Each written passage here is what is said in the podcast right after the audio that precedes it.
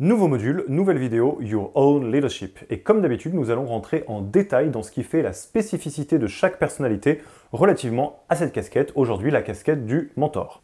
Allez, on est parti. La casquette de mentor quand on est philosophe.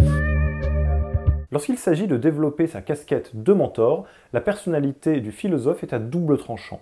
D'un côté, le côté très calme et très intérieur ne va pas faciliter les choses, car vous devez être vraiment proactif quand il s'agit de dénicher les talents de votre équipe et de les aider à se développer. Pour autant, votre côté très authentique et très sincère devrait faciliter grandement les choses quand il s'agit de faire des bons feedbacks. Donc comme d'habitude, surfez sur les talents de votre moteur, sur ce qui fait que ça va bien fonctionner, et trouvez les stratégies de contournement pour les aspects peut-être un peu moins adaptés. La casquette de mentor quand on est novateur. Ami novateur, comme d'habitude, un module avec de nombreuses grilles de lecture et outils, et je ne me fais pas trop de soucis pour vous, vous devriez prendre un grand plaisir à les explorer en profondeur. Pour autant, vous le savez à ce stade, il est important de ne pas s'arrêter à la compréhension et l'intégration des théories et des modèles, voire même des outils, mais bien de pratiquer encore et encore et encore. Donc résistez à votre envie de considérer que le travail est terminé une fois que vous avez compris, il n'a en fait même pas commencé, il faut passer par la pratique la casquette de mentor quand on est animateur.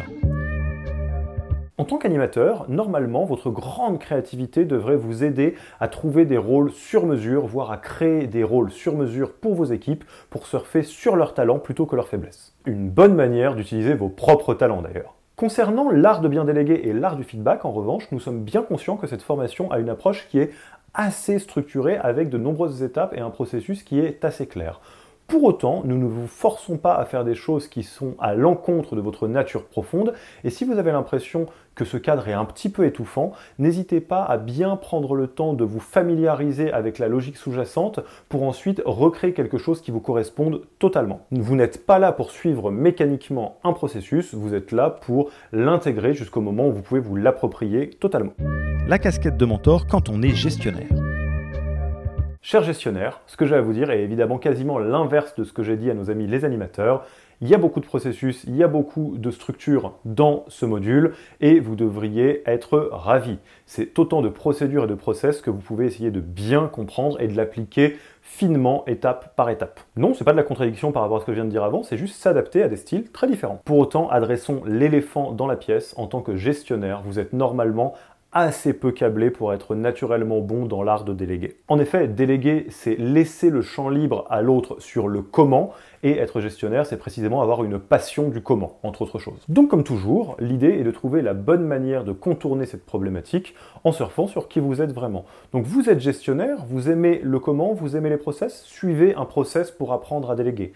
Si vous avez beaucoup de mal à lâcher certaines tâches parce que vous êtes vraiment vraiment attaché émotionnellement, normal, vous aimez le comment, Peut-être que vous pouvez en garder un petit peu plus que la moyenne, mais si à un moment donné vous vous retournez et que vous vous rendez compte que vous ne déléguez pas du tout parce que vous suivez ce conseil, donc ce conseil de cette vidéo plutôt que celui que je vous ai donné dans les autres vidéos, à un moment donné, prenez vos responsabilités, tapez-vous sur les doigts et essayez de trouver une solution pour contourner ce problème dans le fait de déléguer. La casquette de mentor quand on est stratège.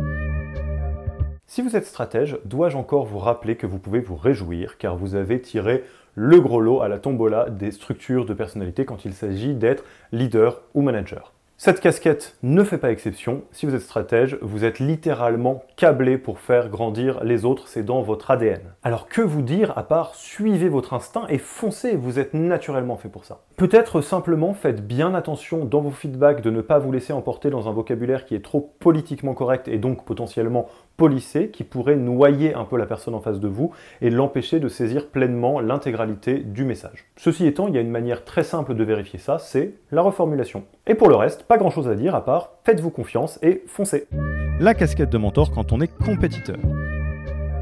Compétiteur.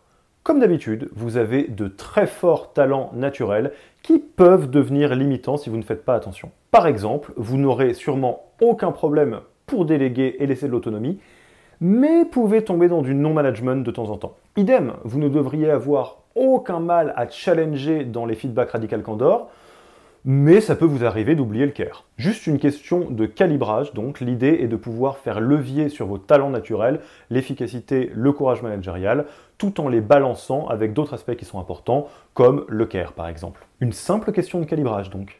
La casquette de mentor quand on est participatif. Participatif, pour vous, tout ce qui relève du care, comme d'habitude, devrait être simple et naturel. Pour autant, n'oubliez jamais la dimension challenge dans vos feedbacks et d'une manière générale, rappelez-vous bien que la surempathie et la sympathie sont des très très gros problèmes qui créent des dégâts considérables. Alors, Gardez le niveau de care bien haut et augmentez la molette du challenge quand vous faites des feedbacks, ça devrait très bien se passer. Également, n'oubliez pas que pour bien déléguer, il faut laisser de l'espace aux collaborateurs. Donc vous allez peut-être devoir vous retenir d'avoir envie de vous mettre dans une logique d'équipe flat avec la personne à qui vous déléguez quelque chose. Donc ne soyez pas trop étouffant pour laisser la place à l'autonomie de se développer. Pour autant, prévoyez des temps de travail en groupe lors des différents points d'étape par exemple, et du reste, ça devrait assez bien se passer. La casquette de mentor quand on est solidaire. Amis solidaires, soyons honnêtes, certains réflexes de la personnalité peuvent aller jusqu'à être contre-productifs dans tout ce qui relève du mentorat. Ainsi, même si c'est une très bonne chose que de se mettre au service de son équipe pour accélérer son développement, il faut à tout prix que vous vous reteniez de garder pour vous les tâches les plus inintéressantes pour ne pas charger votre équipe.